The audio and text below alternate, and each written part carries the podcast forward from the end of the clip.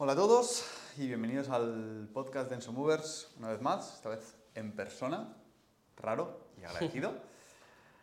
y mm, no sabemos exactamente qué número es, pero hoy hemos decidido que vamos a hablar de... Vamos a empezar hablando de material, que a partir Sí. de ahí le damos a más cosas. Quizá un poquito esta, esta idea, bueno, yo la llevo arrastrando desde hace tiempo, pero puede que haya surgido también un poquito de discusiones sobre el material que ha tenido la gente en el protocolo bambú. Sí. eh, de, ah, no tengo suficiente material, esto, lo otro. Sí, Y en realidad, a pesar de que lo hemos dicho muchas veces, hace falta muy poco material para entrenar adecuadamente. Hace falta correcto. Hmm. un poquito de, de ingenio y creatividad e incluso a veces creo que tener poco material, pero bien escogido, eh, es positivo.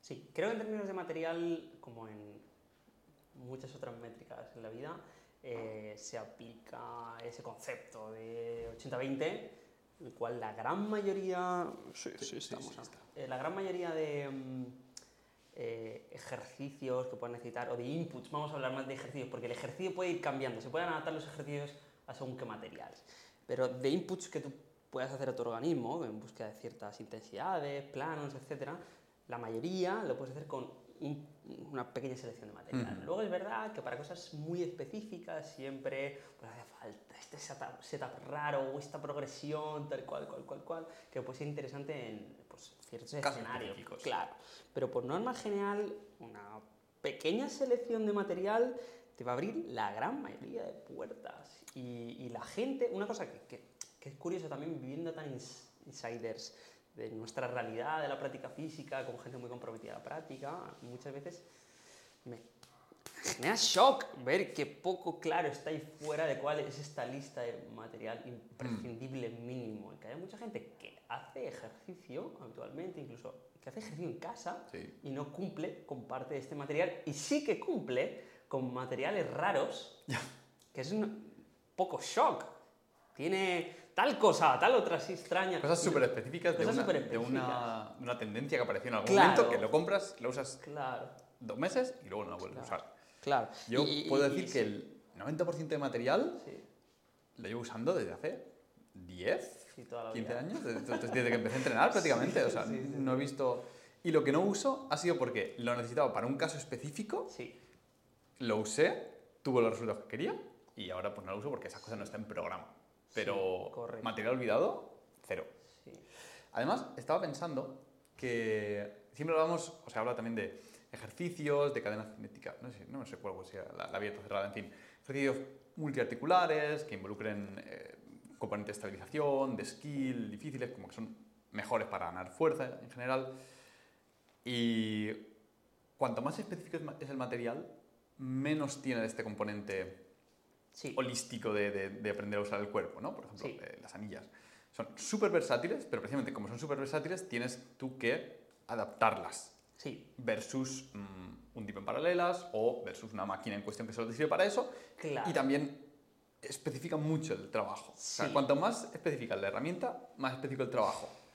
También. Es verdad que mm, si las herramientas universales, vamos a decir, que deberíamos hacer la lista. Sí, sí, sí. Estamos creando hype. Sí. Eh, las herramientas universales son universales, por lo que tú dices, porque tienen un grado de libertad alto eh, en cuanto a su, su uso. Mm. Tienen un grado de libertad alto. Pero esto es una bendición importante y una pequeña maldición, que es que necesitas knowledge Sí. para su uso. Si tú coges unas anillas y no tienes ni pajolera idea de, de usarlas, pues son un adorno en tu casa. Efectivamente. y Eh, he visto mucha gente con anillas de adorno y me parece muy claro. triste. Sí, correcto. Porque debería ser lo contrario. Debería ser el number one. Correcto. Si tú coges y limitas mínimamente el material, le facilitas a la gente el entendimiento. Por ejemplo, para la gente que no tiene eso, el, el conocimiento, el know-how de- de- del material, por ejemplo, un TRX. La gente tiene mucho más claro en el mainstream de la tía física cómo usar un TRX, no cómo usar una anilla. ¿Por qué? Porque el TRX, por lo menos, todo lo que es sobre el TRX está un poco vetado por cómo es la configuración del TRX, entonces ya sabes que es para tirar. Por lo ya canalizando un poco la data. Y al final, pues eso llega a extremos, ¿no? Como si vas a la máquina de Y- y además- curl de bíceps, sabes que para curl de bíceps no te pierdes mucho, solo tienes que plantearte cuántos kilos en todo caso y a qué rango, las variables de duda son cada vez más pequeñas. fíjate hasta qué, hasta qué punto llega la, la visión específica de la gente, que un TRX tiene unos loops para los pies. Entonces tú dices, ah, es un loop para los pies, ¿qué puedo hacer poniendo ahí los pies? Pero muy poca gente se piensa, bueno, es que una anilla puedo meter los pies. igual, exactamente igual. Exactamente igual. Es la misma herramienta, pero mejor. Mejor porque voy a hacer más cosas. Claro, porque más- más mucho más cómoda Pero siempre y cuando eh, tenga la data. La cuestión Sí. está en que la data que hace falta para muchas de esas cosas es de broma. Mm, Es de broma. Por ejemplo, todas estas máquinas guiadas para hacer trabajo de fuerza en tren superior versus una mancuerna de peso libre. Aquí viene un poco spoiler del material. Eh, una mancuerna de peso libre, tú te puedes rayar un poco sobre qué hago con esto, tal y cual, pero si tú te paras y piensas, le dedicas un poco de trabajo y te preparas una pequeña plani o la coges de alguien o lo que sea, te va a resolver todos esos ejercicios que estás usando en, en esas máquinas. sí. Que te ofrece una resistencia en un plano concreto, con un eje, tal. Y te da eso y más. Y te da mucho más, claro. claro. Entonces, Sí. Vamos a hacer un poco de, de métricas con las que vamos a evaluar Sí. las herramientas, ¿no? A mí, Sí.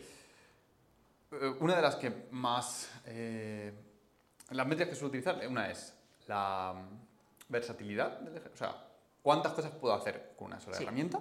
Sí.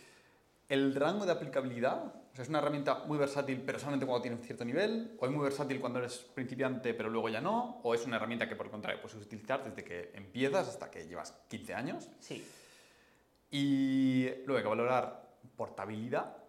A mí me gusta valorarlo porque al final portabilidad a veces Sí. va un poco de la mano de también si lo puedes tener en casa o no, por ejemplo. Sí, si a- lo para mí eso es súper importante viajes, porque... un gym, eh, está la máquina claro, ocupada, hace no... muchos años que no entreno por defecto en casa, aunque media vida me la he tirado entrenando en casa, hace muchos años que ya no entreno en casa, o intento no En entrenar casa y en parques. casa.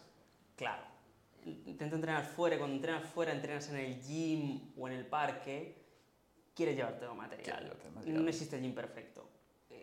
Yendo a boxes, yendo a centros buenos, siempre me falta. Y si me llevo mis anillas para no tener que usando esas otras, y si me llevo tal cosa, tal otra, porque tengo necesidades. Sí. y O están tal. ocupadas, o están Claro, altas. Si tienes una máquina, vamos a suponer la máquina ideal que te permite hacer Correcto. todo, pero es muy grande y pesada y solo puedes estar en tu Claro. casa, pues te obliga a estar en tu casa. A veces no puedes, a veces no Claro. te apetece. Claro. Y luego el, el precio económico. Creo que eso también es importante, Sí. por si cuesta 2.000 euros, pues Sí, sí, correcto. Sí, me parece. Es poco asequible. sí, me parece bien la lista. Yo, yo tendré en cuenta esas métricas. La primera es la para darle valor objetivo a una herramienta. Diría eso, la versatilidad del material. eh, el, no solo la versatilidad, sino también su uso en el espacio-tiempo.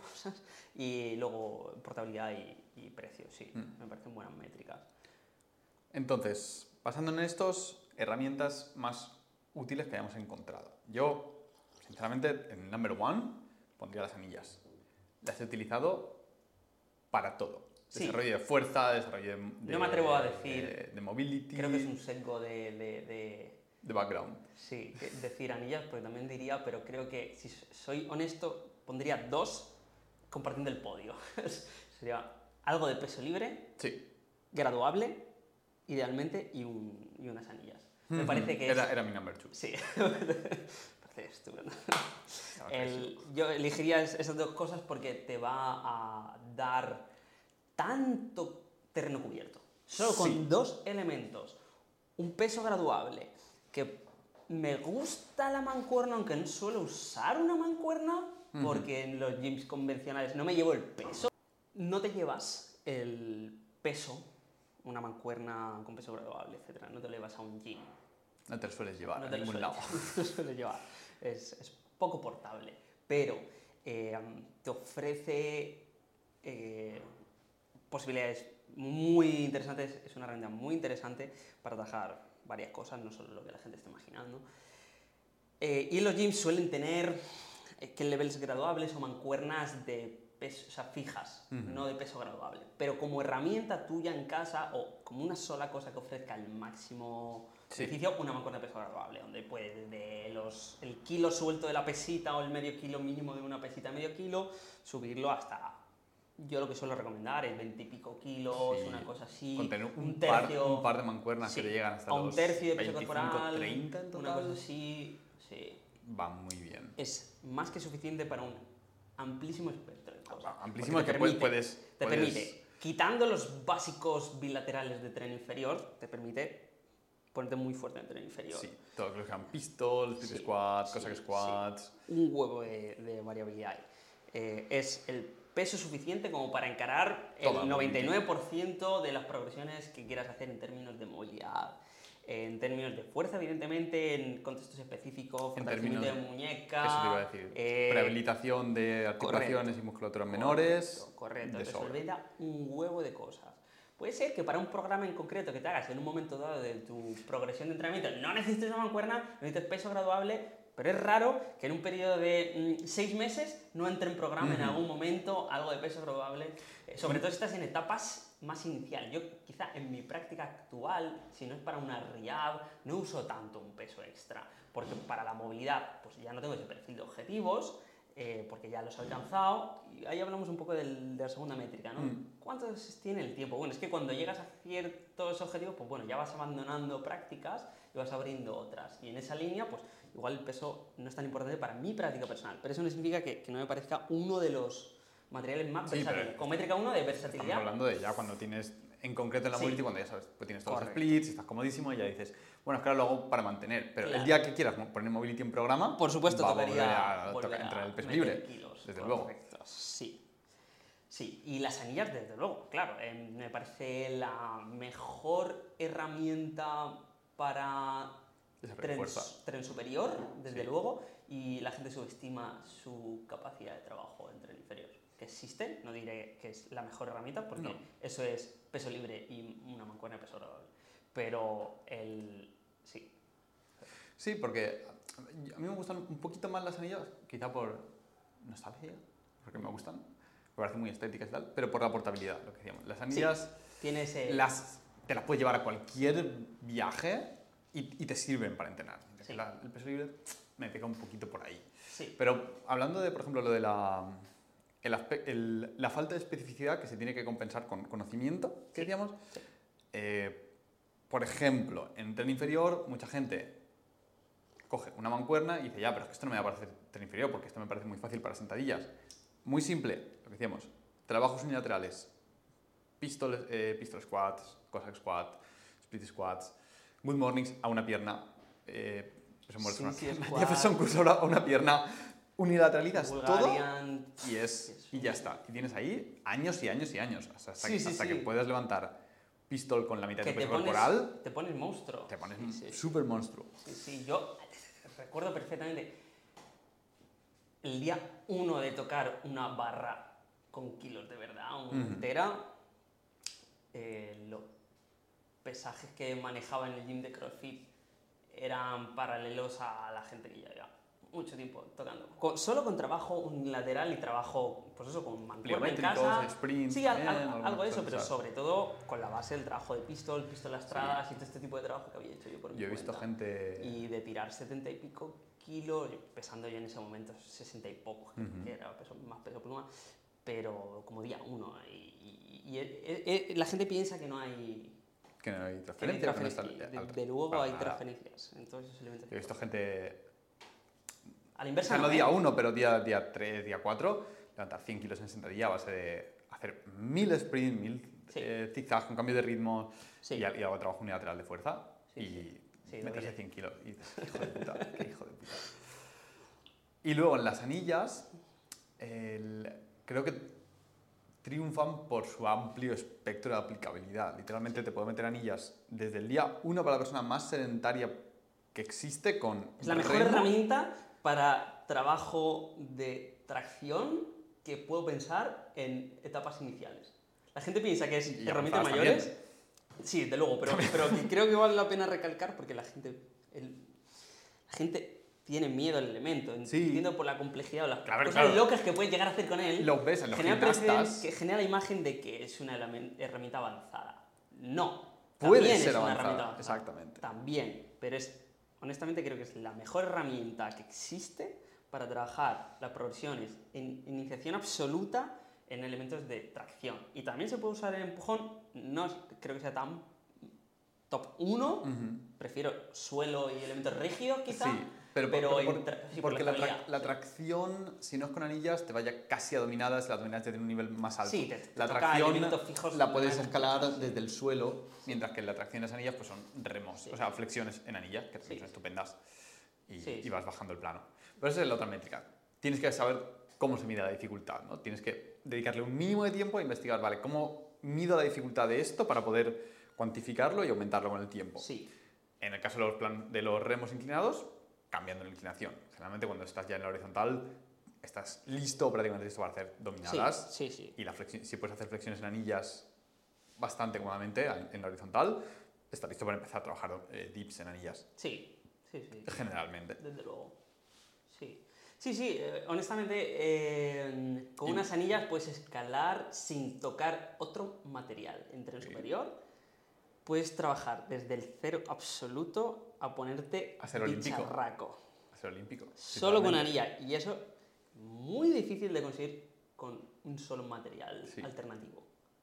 Sí, sí, con las, pesas, las pesas también cumplen un poco, un poco eso. Puedes empezar de cero el- hasta alterófilo competitivo loco. Sí, pero me da muchos problemas en los elementos de tracción sin unas anillas dentro, dentro de su eh, aplicación tienen un amplio rango.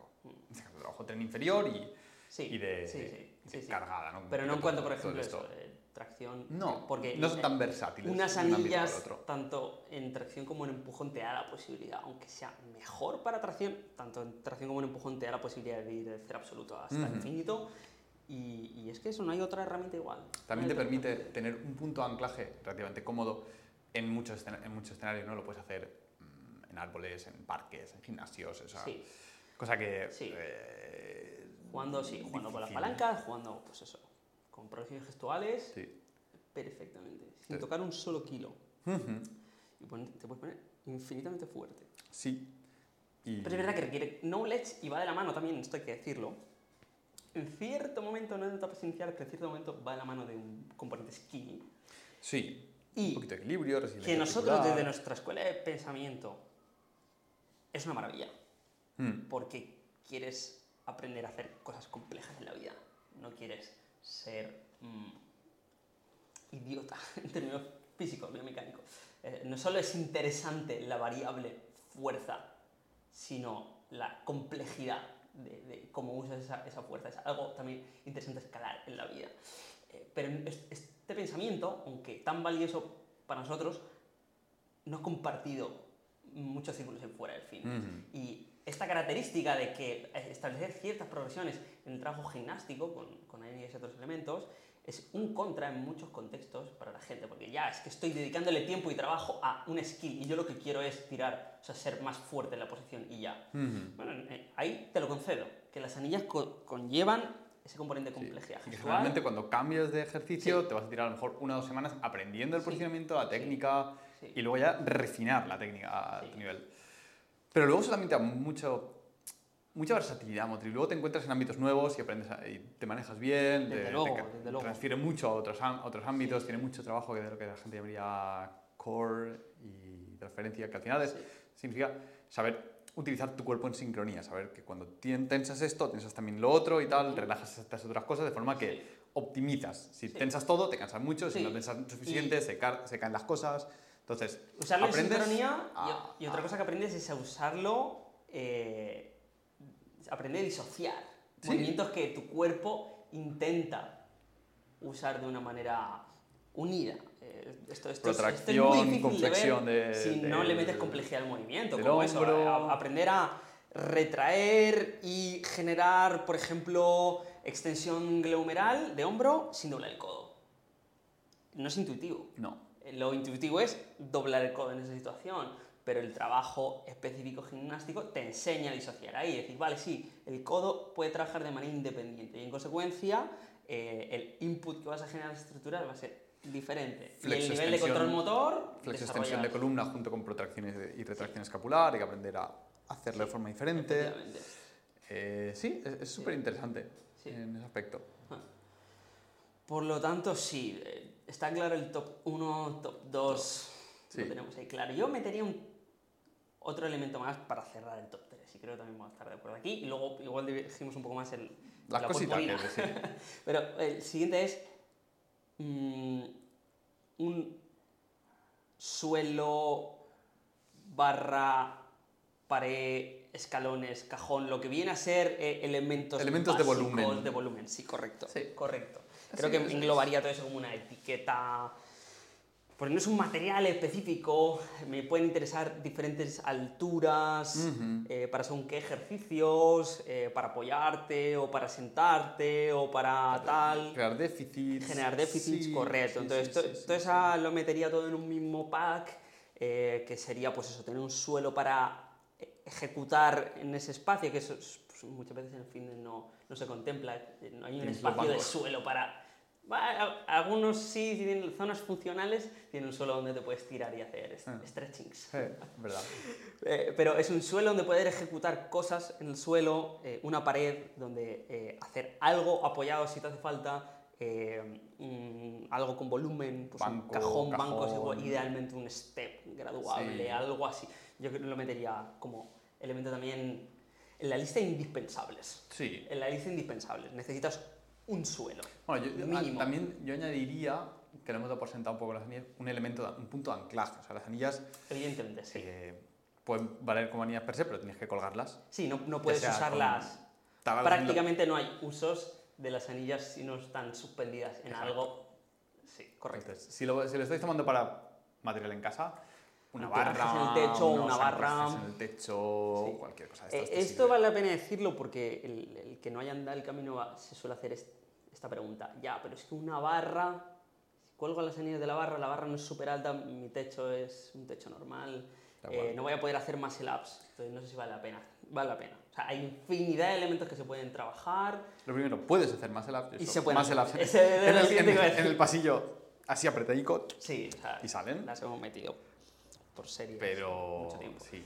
Pero no Creo es que el ideal. único sistema que no me entraba era hacer Cristos, porque Sí, tocas sí. y me inventé un sistema para poner una barra perpendicular a la barra de forma que hacía el Cristo longitudinalmente en el pasillo. Sí, yo recuerdo las Archers teniendo que llevar el brazo que sistemas hacían. Todo Las pegadico. recompensas un poco ahí. uh, Pero bueno. se Entran. Se adapta a la práctica, sí. claro, y como, hay, como son versátiles, si no tienes eso, pues tienes otra cosa. Sí, Te correcto. inventas. Generas el input de otra manera. Sí, uh, A mí también, eh, pasando a elementos secundarios, me gustan los elásticos. sí, correcto. Iba a decir como... El rey de los secundarios es el Sí, elástico. es súper versátil, es súper Sí. barato, eh, mega ligero, te sirve Sí. para un millón de cosas, pero hay que saber usarlo. Sí. Y creo que ahí es donde hay mucha... Sí, pues como si ves la tendencia del resto de- del material que vamos mencionando. que Sí. son materiales que son muy interesantes, pero son muy libres, entonces eh, requieren knowledge, Sí. requieren saber. Sí. Pero, pero los elásticos, la gente se piensa que sabe usarlos. Ya. Y se suele abusar de los elásticos, se suele no cuantificar la asistencia que da, se suele utilizar sin considerar las curvas de fuerza de los ejercicios, que es Hmm, un problema. Pero si tienes todo eso en cuenta, Sí. me parece la mejor herramienta a nivel global de de asistencia. Exacto, Correcto, para sí. escalar todas las progresiones hasta, de cero hasta el Sí, ejercicio. pero se usan muy mal esa... Se usan muy mal. Se, se usan mal en, esa, en ese O incluso propósito. para Riau también son- pueden ser muy interesantes. Sí. Cu- Cuando no tienes peso libre porque Que también de se usa viaje, también se usa mal, claro. Sí, también Claro, se usa claro, mal. claro. Sí, sí. Eh, todo un poco en relación a, ese punto, ¿no? A la curva de fuerza, que, que la gente no tiene claro cómo afecta eso. La gente me sorprende, pero sigue usando el, la dureza que da el Ya. proveedor de la, del Cinco kilos. elástico para definir la resistencia del elástico. Y es completamente absurdo, porque no es como funciona un elástico. El elástico no ofrece una resistencia uniforme a lo largo de, de- del- de- de De la la- elongación de sí. la- del propio material. No es como una pesa. Un contrapeso sería uno. Tú tienes una pesa y, y tú ejecutas tu tal. Y bueno, también hay que decir que las pesas también... eh, Tienen su curva de fuerza, tienen una curva de fuerza, correcto. Pero eh, la, claro, hay que entender que en, que un elástico, la deformación del elástico hace que la curva de fuerza del, del elástico Te asista más cuanto te más asista estirado más está. te asista, te asista menos dependiendo de cuánto lo. Un ejemplo para los que no sepáis a lo que nos referimos con las curvas de fuerza de las pesas es que a pesar de que el peso únicamente tiene, digamos, 5 kilos de masa, Ujú. el torque que te va a generar en la articulación va a depender de tu relación con la verticalidad. Y por ejemplo, Sí. un curl de bíceps en máxima flexión o en máxima extensión de pie no tiene apenas carga y tiene máxima carga a 90 Sí, grados. eso es. Entonces, es interesante para todos aquellos que estéis interesados en la versatilidad, resistencia articular y demás, trabajar en posiciones complementarias. Por ejemplo, Sí. hacer curl de bíceps con el brazo en horizontal o 45 grados, donde el punto de máxima extensión sea donde máxima carga hay. Ahora, tened mucho cuidado porque seguramente estéis mega débiles ahí. Trabajar con 1 o 2 kilos os supondrá un reto al principio. No queremos que Claro. os pete el bíceps en esa posición, Sí. que peta, hay gente que le peta. Sí. Y empezáis ahí hasta los 90 Es grados. un, un problema muy habitual escalar. que el curl de bíceps sea el único input que le das a la flexión del codo y lo hagas siempre en standing con el brazo en la completa vertical. Por lo tanto, los primeros y últimos grados del ejercicio tienen Virtualmente cero. virtualmente cero input al Ujú, sistema. sí. Por lo tanto, no hay aprendizaje, no hay mejora, no hay fortalecimiento. En cambio, la mitad del recorrido eh, se lleva toda la carga y es lo que vamos fortaleciendo. Y el- la mitad del ROM está muy Ujú. fuerte y los extremos están muy débiles. Sí. Es, es común. Sí, eh, totalmente. Ese es un punto importante y hay que entender que el elástico tiene su propia naturaleza en cuanto a curva de fuerza. Que eh, en este caso es según la, la- la elongación. Cuanto más elonga es un elástico, más resistencia Sí. te ofrece. Generalmente Eres yo entiendo que lo que te dan los, eh, los proveedores es kilogramos por metro de elongación. Entonces, dentro de la elongación normal, si lo, lo elongas un metro, pues te va a añadir Sí. 5 kilos. Si lo elongas 2 metros, prácticos, efectos prácticos, de- para lo único que te sirve es para establecer comparativas Sí. entre gomas. Y decir, vale, esta goma es más dura que esta otra. Y evidentemente, cuanto más dura sea per se la goma en su naturaleza, cuando deforma ante una misma distancia deformada que una goma más blanda, pues te va a ofrecer más Claro. resistencia. Y eso es algo interesante a tener en cuenta. Yo recomiendo, pues eso, tener un juego de gomas. Sí. Idealmente, tener, no sé, al menos tres. Yo creo que Sí. tres gomas es una Yo- buena yo métrica. tengo las la tres super más blanda, débiles. la super blanda y escalas. Ta, ta, ta. Sí. La- si necesito, o sea, yo tengo las tres más de- Blandas, más blandas sí. de, de Caldón. Sí. Si en algún ejercicio necesitara alguna más, Mm. es que seguramente tenga que bajar la progresión. Sí. También teniendo en cuenta que la, la- yo las tengo todas las que existen. las eh, gordacas también. ¿eh? Las gordacas también. Las gordacas. Eh, bueno, no las tengo Las sí, gym porque las usaba, se han claro. quemado. No, no, no, las Ah. he tenido. Se han quemado con los años del sol y tal y cual, cual, cual, cual. Igualmente, ha- hace un porrón de años que se tachó, hablando de la longevidad, de la lista de cosas que uso de mitad para arriba de gomas. En cambio, las blandas son las que he ido recomprando Sí. y las que hoy en día tengo en casa. Y las que uso en el gym. ¿Por Criterio qué? de supervivencia. Porque esas gordacas obedecían más a una cultura del fitness en un momento determinado de espacio-tiempo. Sí. En concreto, eh, las etapas iniciales del CrossFit hace pues, igual 10 años, Sí. eh, en los que establecíamos algunas de las progresiones de, de tirón eh, Mm. con gomas gordas para gente de iniciación. Y con los clientes que tenía en esa época usaba ese tipo de gomas, por lo tanto la- la- las usaba. Pero vamos, es que hace tanto que no, no le encuentro uso a un elemento así que, Sí. es que realmente eh, fuera de la lista. Es lo que decíamos, el- no sobrevive la prueba. No sobrevive la prueba del tiempo. Por lo tanto, bueno, con la tercera métrica que habíamos establecido, pues te das cuenta que aunque sea versátil, eh, no tanto. También las gomas tienen más versatilidad de la que la gente se piensa. Por ejemplo, la goma no solamente puedes cogerla de los extremos y extender, la goma puedes coger, digamos, solamente el extremo arriba y tiene una dureza que es la mitad de la goma doble. Puedes pasar la goma doble y coger los otros extremos y irte con los otros extremos, ya tienes una goma mucho más dura. Eh, incluso si combinas, por ejemplo, con un elemento de altura regulable, como puede ser una anilla colgada de una barra, modificando la altura de la anilla, Claro. modificas la asistencia que te va a dar Sí, sí. A, una, a una misma altura. Entonces, con eso, con las tres gomas más ligeras, yo he encontrado que puedes hacer Sí. absolutamente de todo.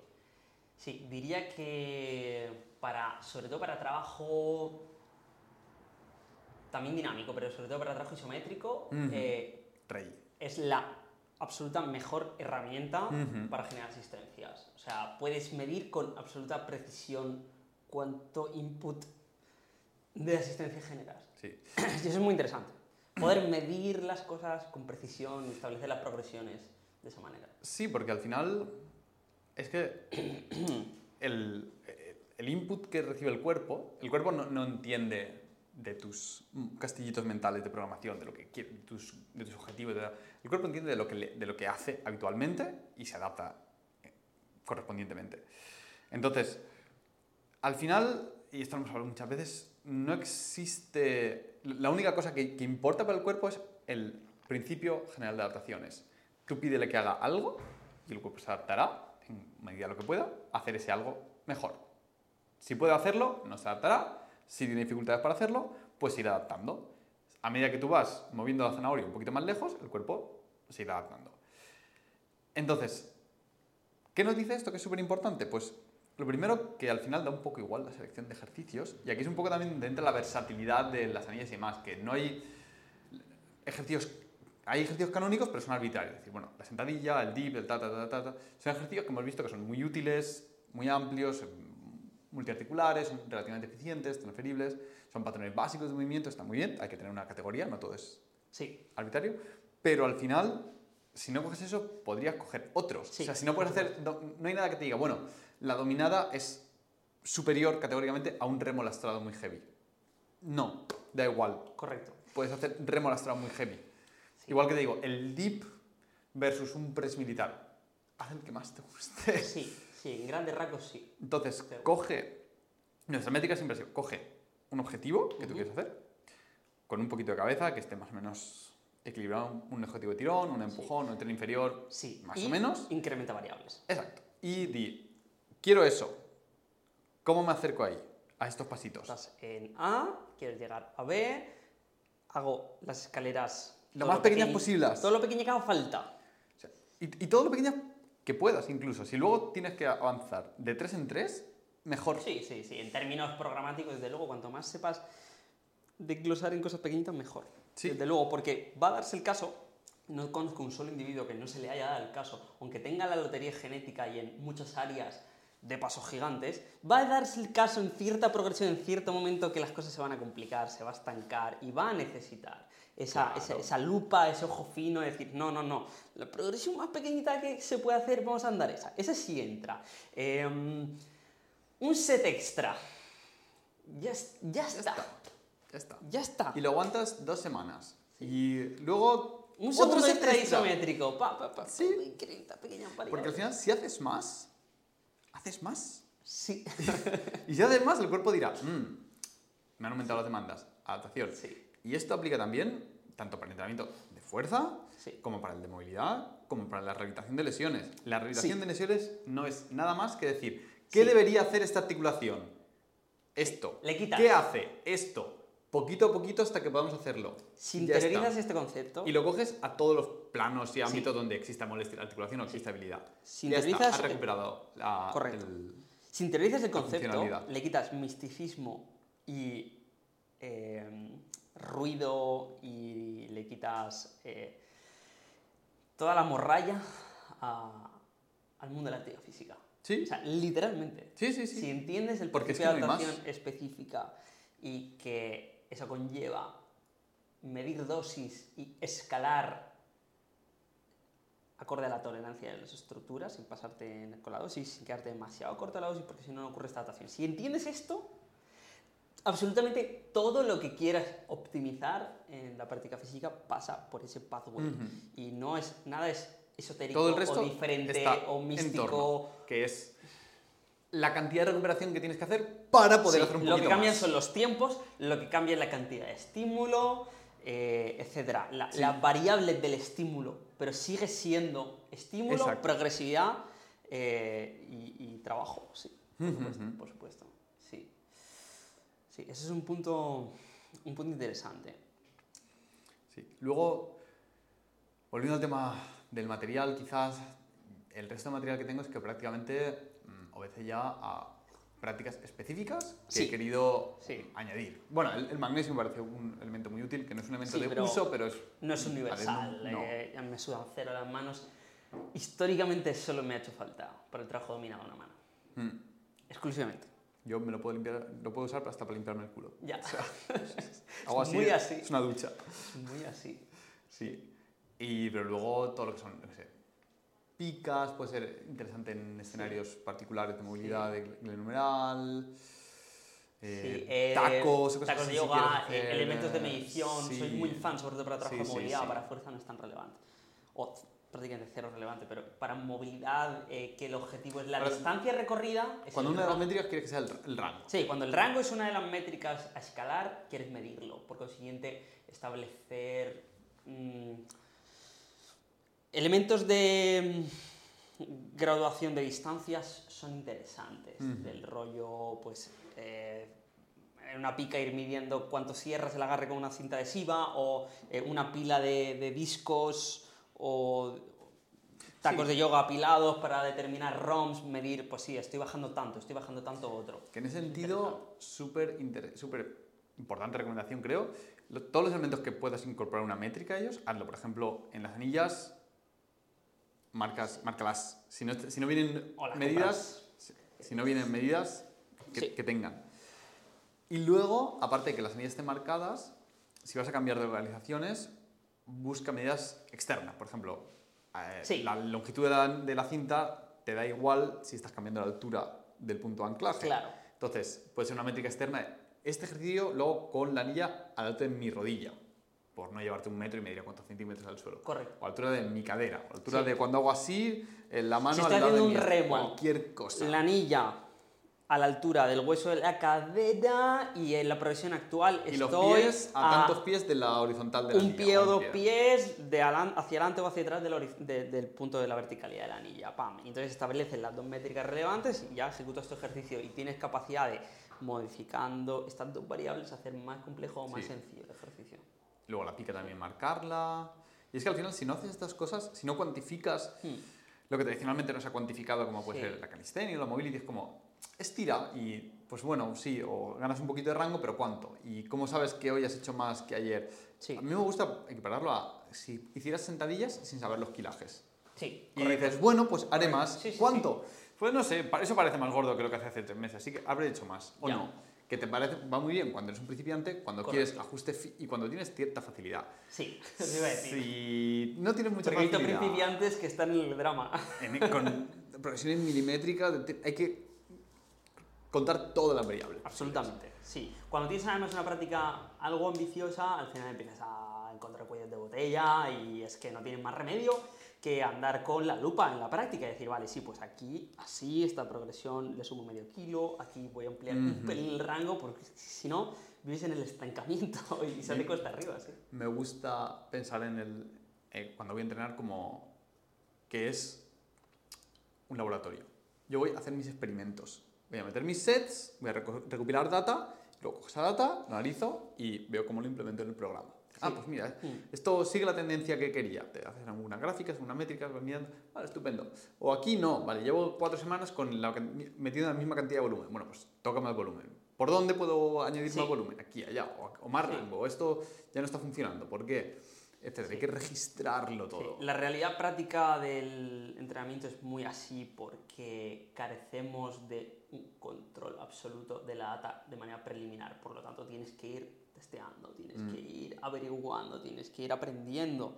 Todo el mundo, absolutamente todo el mundo tiene que pasar por ahí. Ujú. Lo que pasa es que mucha gente no lo, as- no lo encara de esa manera, el ejercicio, y van a ejecutar y punto. Ya. Van a ejecutar una planilla que le han dado o lo que le dicen en esa clase en cuestión. Que esa es y otra. eso es una actitud que frena el progreso en el largo plazo de manera significativa. es- Es mucho más interesante tu approach, aunque he de decir que no solo hay que hacer eso, hay que eh, hacer eso y darle al tiempo, darle el tiempo que requiere cada amago de progresión con cada una de las variables. Yo Mm. ahora, con la data que tengo aquí y ahora, determino que el mejor set para progresar los dips es meter esta progresividad de sets y reps, no puedo meter dos sesiones y estar Ujú. cambiando opinión, cambiando, no, pues ahora con la data nueva creo que de esta manera. O puntualmente sí, pero no puede ser la tónica, no puedes estar No, claro. cambiando con el input nuevo las cosas cada dos por tres, porque... El input eh, nuevo en un plazo, no sé, de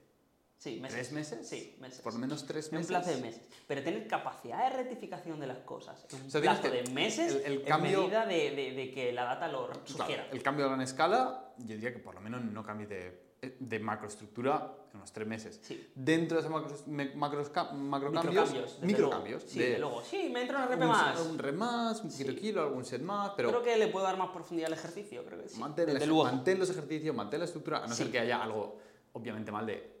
eh, Es, es inmanejable esa cantidad de volumen, Sí. me estoy quemando. eh, no- me he no, flipado, flipado, eh, pues, está mal esto. Coges el hacha y lo, lo Claro, cortas. claro. Pero en general sí, Sí, sí, totalmente. mantener que también es, es un buen punto en cuanto a la aplicabilidad de programas externos, de cualquier persona, los nuestros incluidos. No están escritos en piedra. Van a, son una guía orientativa de, de- de lo que esa persona encontró que funciona. Sí, Y entonces, una vez que tú coges un programa externo, que está muy bien cuando no sabes, yo uso un montón, tienes que adaptarlo. Tienes que, en principio, lo intentas aplicar tal, tal y como está. Y recopilas data. ¿Qué tal van las sensaciones? ¿Cómo se acumula la fatiga? ¿Cómo vas? ¿Ves que te quedas muy corto? Súbele un poquito, súbele en las métricas que puedas, en los porcentajes, en Sí. la- el volumen, porque al final cada persona difiere bastante. Que, y luego vas adaptándolo conforme avanza. Si puede ser, pregúntale a la persona que ha hecho el programa, oye, esto se me queda corto, ¿cómo puedo adaptarlo si no tienes idea? Pero en general, coger un programa hecho tal cual y aplicarlo es mala idea porque estadísticamente está hecho para el grueso de la población, idealmente, con un perfil en concreto, Sí, y es es, que cuando muy raro que se adapte a así, tus casos particulares. Están hechos para un individuo virtual. Tú eres un individuo de carne y hueso con características específicas. E idealmente, más allá de incluso de la gente dice, bueno, pero es que vienen con porcentaje, ya. Yo conozco gente que con el 85% de un levantamiento Sí. te puede hacer 7 reps Sí. y hay gente que te hace 3. Soy cero fan de esa metodología. Es un intento de adaptación, pero rangos de porcentajes, rangos de reps, rangos de sets, debería ser la tónica que Sí. hay que tener constantemente en la cabeza. ahí en el que fluctúas con los números, dependiendo un poco de tu situación y... Ujú. Sí, y tener claro ese principio de, de progresividad, de adaptación específica y de progresividad, esos dos conceptos fuertemente y, y a- ir adaptando las métricas en esa dirección. Pa, pa, esa tendencia siempre escalable. Sí, totalmente. Recapitulando un poco en, en términos de, de material, nos falta un gran material de secundarios. eh, y luego recapitulamos, eh, sería el, el- el peso libre pesado. Barra Sí. y quilacos. Sí, Es Está muy bien. es muy bien. Mentiría si, no, si dijera que no es una parte importante de mi práctica eh, por años, eh, por lo tanto, tiene que estar en la lista. No diría que es imprescindible. Como no diría que es imprescindible, nada de lo que hemos dicho en segundo orden. Imprescindible para una práctica generalista eh, que te quieras salir de lo más mainstream en la sala de gimnasio. Si te quieres salir de eso, imprescindible es unas anillas. Esta sería la opción A, que son sustituibles por otros elementos. Unas Sí, anillas. cada uno de estos puedes decir, Correcto. bueno, no tiene, pues TRX. Bueno, tiene Correcto. RX, bueno, pues una barra, barra y paralelas. cuelgas, eh, unas paralelas, eh, claro, sí. ideal. Ideal, anillas. Ideal en tierra. Sí, anillas, Peso libre.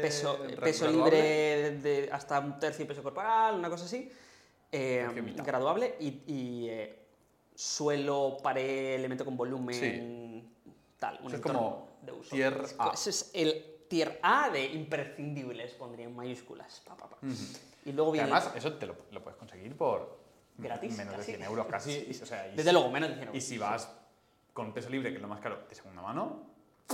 Sí, sí. Además, Y bueno, longe- eh, además eh, longevidad. Son, son sí, elementos sí. que. Dura para siempre. Dura para siempre. El, Sí, peso, sí, el peso siempre sigue pesando. Sí, sí, sí. Y las lo anillas, a no ser que los maltrates. A no ser que, que te pete la, la cincha de la correa, pero aún así por El- 5 euros tienes un, un par de correas nuevas en, Sí, en la ferretería. sí.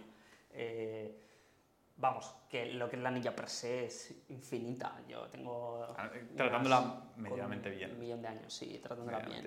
Y pues esos tres elementos, como segundo orden de importantes pero no imprescindibles, metería elásticos, eh, tacos, elementos de medición, bla, bla, bla, como eh, comentado. Y quilacos. Y quilacos. Sí, Si porque puedes, al final ten quilacos. también es. No es un must, no es un obligatorio, No. pero si puedes, ten acceso a un gimnasio o ten quilacos en casa. Sé que es más difícil, porque es poder- más dinero, es más espacio. El tema del espacio es un gran contra en el tema de los quilacos. si algún día tienes Cero que portabilidad. mudar, Cero portabilidad. Es un drama. Yo he tenido que mover Yo muchos también. kilómetros una vez y, y es una putada. Pero Eh, al final también es, es importante en el sentido que en la vida quieres poder cargar cosas. Cargarlas, sí, sí, levantarte, moverte Sí. con ellas. el input que genera, so- sobre todo para trabajo del inferior, es muy importante. Y de toda la cadena posterior, o sea, literalmente de cuello para abajo. Sí, sí, en general. Si te pones así, sobre todo, de cuello para abajo. la cadena posterior es, es muy importante el, el, input que genera y hay que tener en cuenta que se puede con menos peso hacer el apaño años, pero no forever si tienes una práctica ambiciosa. Si tienes una práctica ambiciosa... O, especialistas, o sea, si quieres levantar quilacos, hay que levantar quilacos. Especialista en el día 1, por supuesto. Pero si tienes una práctica ambiciosa, aún así, eh, tenemos... No pasa en otras áreas, pero en el área del trabajo de fuerza anterior inferior tenemos estudiantes de largo plazo que no han tenido ese material, se han pasado el juego en términos de unilaterales después de años de práctica y hay un momento en el que es en plan, pues igual, apúntate un gym pues o comprate kilacos porque nos siguen quedando los basics de kilos y, son muy interesantes. Eh, entonces sí, lo metería en esa lista y quizá es el que, aunque es muy importante, es el que más suspende en las métricas de mm, versatilidad, eh, portabilidad y precio. es un cero, es, el número más bajo en esas métricas, aunque luego en... Y luego están las máquinas. Sí, desde luego, desde luego. Que, no son portátiles, no son, no, no, no, son variables. pero sí, el peso, los, quilacos los quilacos es un aprobado absoluto, incluso un aprobado muy alto en términos de utilidad para, sobre está todo, en cadena posterior está, en la, está en la lista de las cosas importantes. Pero es que, claro, están suspensos en todas las otras métricas que dices, bueno, entiendo que no esté y podemos compensar con pesos bajos. Sí, mientras que con el resto de cosas no puedes compensar. Correcto. También quizá, por último, añadir que, a pesar de que todo este material es muy útil, una parte importante de la práctica se puede hacer, no es que se pueda hacer, sino que hay una parte importante de la práctica para la cual no necesitas material. Sí. Es decir, que puedes también, es importante también utilizar, por ejemplo, sprints, eh, utilizar brazos de palanca, diferentes eh, elementos de cuelgue estándar que, no pueden, que no son regulables como una barra, ya sabiendo muchas progresiones gestuales. Como siempre, especificidad se compensa con conocimiento. Eh, te da para mucho. Trabajos de movilidad como los Good Morning dan para muchísimo. ¿sabes?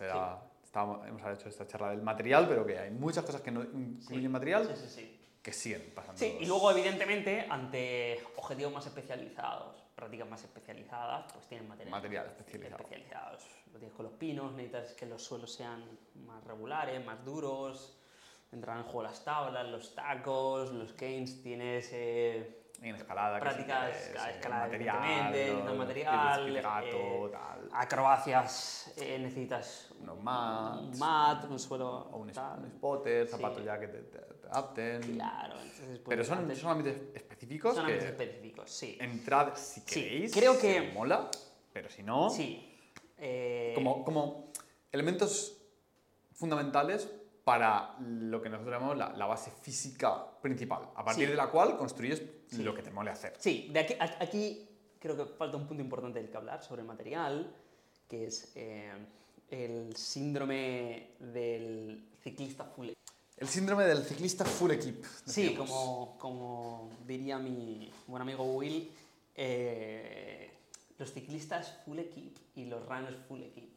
esos colectivos que van hasta las pestañas con los gadgets de moda, eh, con la camiseta que toca, la zapatilla 70 euros de camiseta, 70 euros de pantaloncito, una pasta 300 euros de reloj, cuando muy probablemente eres amateur día 1 o mes 2 sí. y eh, quiero sacar ese punto encima de la mesa.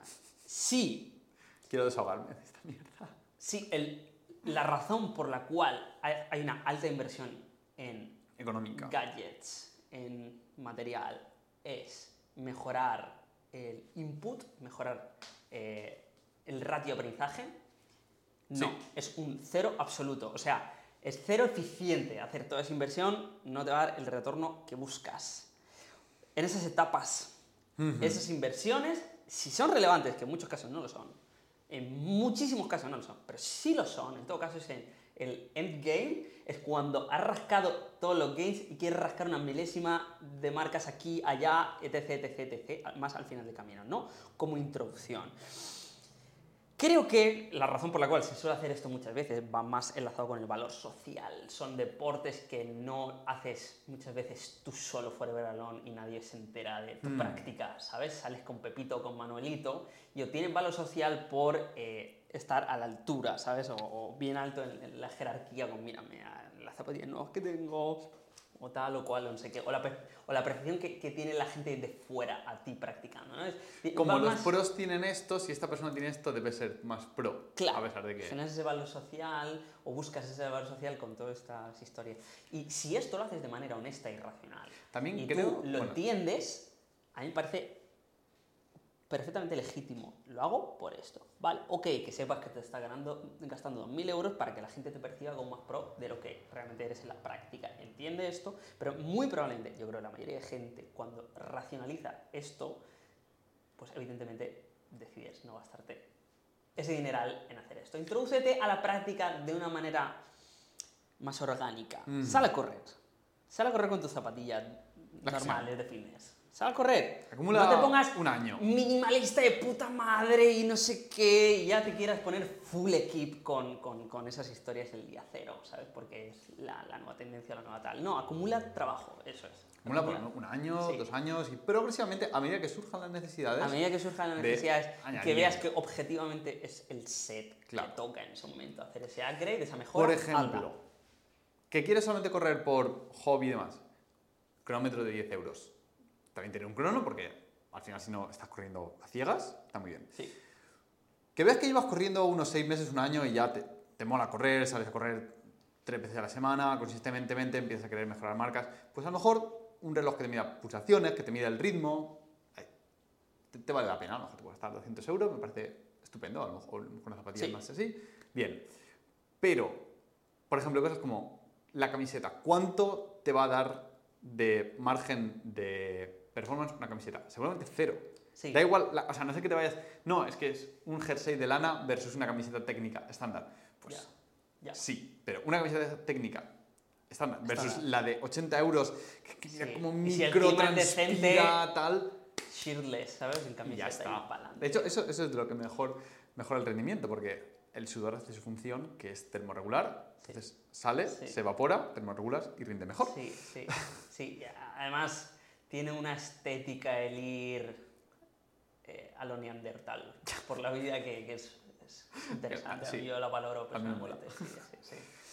Sí, sí, sí. Yo creo que también la gente se gasta todo ese dinero bajo la ilusión de que va a hacer el camino más fácil. Sí. O sea, porque al final, Sí. cualquiera de estas prácticas, meterte y empezar y hacerla Sí. regularmente es incómodo. Sí. Es parte de lo que lo hace valioso, que sea Sí. incómodo, que genera adaptación. Si no fuese difícil, no sentirías que vale la pena también, si fuese muy fácil. Sí. Pero al mismo tiempo eso compite con un deseo de evitar la incomodidad todo lo que se pueda. Y mucho del marketing comercial que hay en torno a estas prendas es que va a hacer tu vida más fácil. Vas a salir, vas a correr, o vas a ir con bici o lo que sea, y vas a mejorar tus marcas sin esfuerzo. Ya. Y luego, si el reloj te cuesta 300, te cuesta 50, te cuesta 10, tu ritmo es el mismo. A largo plazo va a venir medir mejor, pero Sí. el tiempo es el mismo. Sí.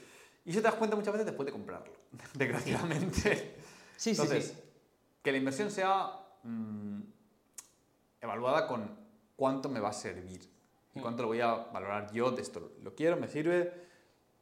Sí, eso Por es. un motivo no ser un honesto. esclavo de eh, los gadgets, sino Porque si, si hay un- si hay aprender un que es gadget- una herramienta y la relación debe ser de funcionalidad. Sí. Esta herramienta cumple esta función, me solventa un problema y por eso la uso. Si la herramienta me sirve, y de verdad me sirve, la herramienta me cuesta 300 euros, pues 300 euros Sí. porque la necesito para mi práctica, porque es alguna parte mía que me importa y quiero invertir dinero. Estupendo. Sí, Pero, si el pantalón me da igual, voy a hacer un pantalón de 10-15 euros con bañador.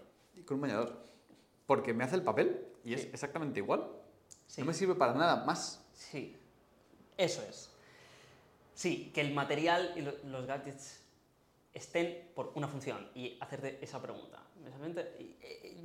Es- Eso yo lo aplico en otras áreas de mi vida en relación al, al consumismo. ¿no? Eh.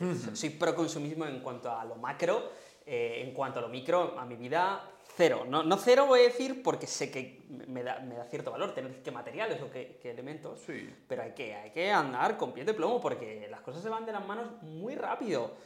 yo tengo la norma, en mi casa algo que entra que ya existe debe sustituir algo, algo tiene que salir por la puerta, ¿no? Se acumula. Si me quiero comprar una- unos vasos nuevos, el armario de vasos está lleno. No se van a acumular, no va a haber tres vasos más, no va a pasar. Entonces, si lo co- compras, sabes que salen otros. Y muchas veces solo de pensar eso, Y dices, pasa. ya no ¿Para, qué, compras. ¿Para qué tiro los Y de, otros? ya, ¿para qué voy a tirar? Eso sí están bien, ya está. Y, y- y si realmente te solventa un problema, lo vas a comprar con esta estructura. Y dices, sí, es que esto no lo estoy cubriendo con otra cosa, eh, o no veo que me hace un upgrade significativo como para desprenderme claro, de esto. Esto necesita otro. un upgrade que, que me da un valor necesario. Necesito cambiar mi ordenador porque Sí. se queda corto para los Sí, requerimientos que le pido. correcto. Vale, estupendo. Cómprate un buen ordenador, disfrútalo. Correcto. O le doy salida Adelante. al ordenador que, que suelto porque Pepito me lo lleva pidiendo, lo necesita, o se lo das a tu hermana, lo que sea. pues, todo muy lógico, perfecto. Si el ordenador que tienes es bueno, te compras uno nuevo y el bueno que tienes se va a quedar en el cajón, pues evidentemente te va a valer más. Va a decir, pues si lo pides de esta Eh, manera, no igual me no me compro, no me hace falta falta. tanto otro, ¿no? Sí. Eh, Entonces, tener esto en cuenta creo que es importante a la hora de tomar la decisión de incorporar nuevos materiales Sí, a la al práctica. final... No comprar por comprar. Incluso, he de decir, incluso si la métrica Comer por comer, sí. dinero, Comprar por comprar, no. gains por gains, sí, Sí. pero material por material no. Incluso si la métrica de dinero no es un problema, porque hay, hay pues me he encontrado mucha gente en el camino que eh, cobra muy bien y lo que te puede llegar a costar cualquier material de entrenamiento no es significativo. Y acaban teniendo la mayoría uf, una barbaridad de materiales que no son tan necesarios. Si cumplen una pequeña función, aunque sea mínima, al no requerirte un coste real, porque tienes un buen income, pues bueno, tenlo, está bien, está bien. O sea, Una herramienta, mira, que me, que me mucho en esa categoría, las kettlebells. sí, ¿Me gustan? Sí. Sí. Son cómodas, Sí. pero el hecho de que el centro masa esté desplazado Sí. hace que para muchas otras cosas que la mancuerna sea sí que sirva, no sirvan. Entonces se me las especializan. uso en el gym, Sí. no tengo ninguna y tengo de todo. Pero es que además son súper caras Sí. y no son O regulables. sea, tengo unas, mi, mi material para trabajo en casa es muy amplio. Tengo mucho material, no tengo ni una kettlebell. No, es que son. Y esto puede sonarle a muchas personas raras porque probablemente muchas personas que nos están oyendo sean pro kettlebells. Y a la práctica me gustan, pero no son tan versátiles. No son tan versátiles. Tienes que, tienes que comprarte otra kettlebell cada Sí, vez. sí. Que, que quieres subir peso y meter Sí, es progresión. cero, cero eficiente en, esa- en No- ese, a ese respecto. no es infinitamente graduable, va a saltos. Mm. Eh, el hecho de que, lo dicho, que el peso esté bajo, para ciertas cosas bien, pero para otras no. Sí, lo especializa. Todo hablamos, lo especializa. Sí, quitando los swings, de los cuales, pues, También. me ahorra mi opinión. Bueno, es un trabajo muy especializado. Sí, o sea, Sí. Eh, quitando los swings, no te ofrece una mejora en- prácticamente en ninguna área. No. No, el no. grip es diferente en todo caso. Si haces. Si la coges la pesa para algo, por ejemplo, para un goblet squat, cuando estás haciendo sentadillas tienes el peso. eh, y no puedes coger la mancuerna por los extremos porque si no es exactamente igual. Pero si la Sí. mancuerna la tienes que coger por en medio. De hecho, swings con mancuerna. Un goblet con la Pero mancuerna así puede ser más complicada de sujetar que una que el level, que tiene más superficie de contacto, que coges por un Sí. lado la, del asa y los antebrazos los apoyas en la pesa, diría que es algo más cómodo en contextos muy específicos. Sí, o sea, es como, si la tengo porque el gym las tiene, las uso Las para uso. muchos casos. Sí. Porque También porque más cómodo que la- la mayoría de gyms no tienen mancuernas de peso graduable. Sí. Tienen mancuernas de peso fijo y ya estamos un poco en el mismo problema que tengo que andar cambiando de mancuerna, nada que quiero cambiar los pesos. Sí. Sí. Pero sí, no, no. No me, no me, no me entra en la categoría... De imprescindible, No, mucho de- menos, ¿no? Es un de sustitutivo. En caso que esté, es sustitutivo, sí. Eso es, sí.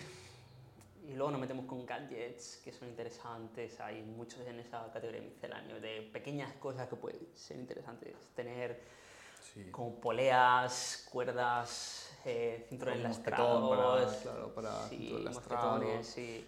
Eh, Esos son el tipo de cosas que tengo muchas Sí. que, han, que han sido una respuesta Para a una necesidad de un tipo de progresión que Claro. necesitaba para ese ejercicio. Mira, para progresar esto necesito esta polea, este tipo de enganche, Sí. un agarre de no sé qué sí. cosa. Mini Pues lo compras. paralelas. Claro. Sí, muchos elementos de ese, de ese tipo. Sí, pero que t- no me ocupan más que una caja. Todo mi, Sí. todo mi equipo de entrenamiento no ocupa Sí, más sí, que una eso- caja. ¿eh? Eso es una caja, eso es una caja. O sea, Sí, sí, sí. Sí, totalmente. Yo no, por- porque co- con el local que, que tenía Bueno, y pues al es final he acumulado un material y, y no solo tuyo. la jaula, tengo el, Tienes el material mío ahí, de hecho. Sí, los tuyos ahí, sí. kilos míos ahí. Sí, sí, está la cuerda. Está la cuerda, ya ves, sí. Bueno, Otro- la otra cuerda- cosa que... La cuerda no cabe en la caja. No, cabe en la caja. No me acuerdo, es tocha. Una Otra cosa que está bien, si de repente una época dices, tío, me apetece hacer trepa de cuerda, me apetece trabajar esto específicamente. Mm, Está muy bien. material ahí, sí, Pero- sí, sí, Por lo demás. Minimalista. Eso es, sí. Así que, bueno, Bueno, eh, creo que si os ha gustado, podéis darnos like, si no, podéis iros por la puerta. Y, y comentarnos un poquito qué, qué- qué pensáis de esto, si os ha sacado alguna reflexión importante sobre lo que tenéis, lo que no, si vais a poner segundas cos- cosas a la venta, por si a lo mejor algún otro lo quiere por aquí, que vea el podcast. Y, y esperamos animar un poquito la- el debate de una práctica física centrada en la práctica física, no en las cosas ni en las tendencias, sí, en un análisis crítico de lo que es útil, de lo que no, de los principios básicos del entrenamiento y de un entrenamiento fundamental, o sea, lo que el cuerpo puede hacer. ¿no? De Eso es. Lo que es útil, lo que no, y el resto fuera. Así que muchas gracias a todos. Si Un os saludo. gusta, suscribíos, compartid. Y cualquier duda, como siempre, estamos abiertos a, que nos escribáis por redes sociales, por Instagram, en Subwares, nuestra web, en subwares.com o por aquí, por YouTube o por las plataformas de podcast que estéis escuchando esto. nos vemos en la próxima. Un saludo.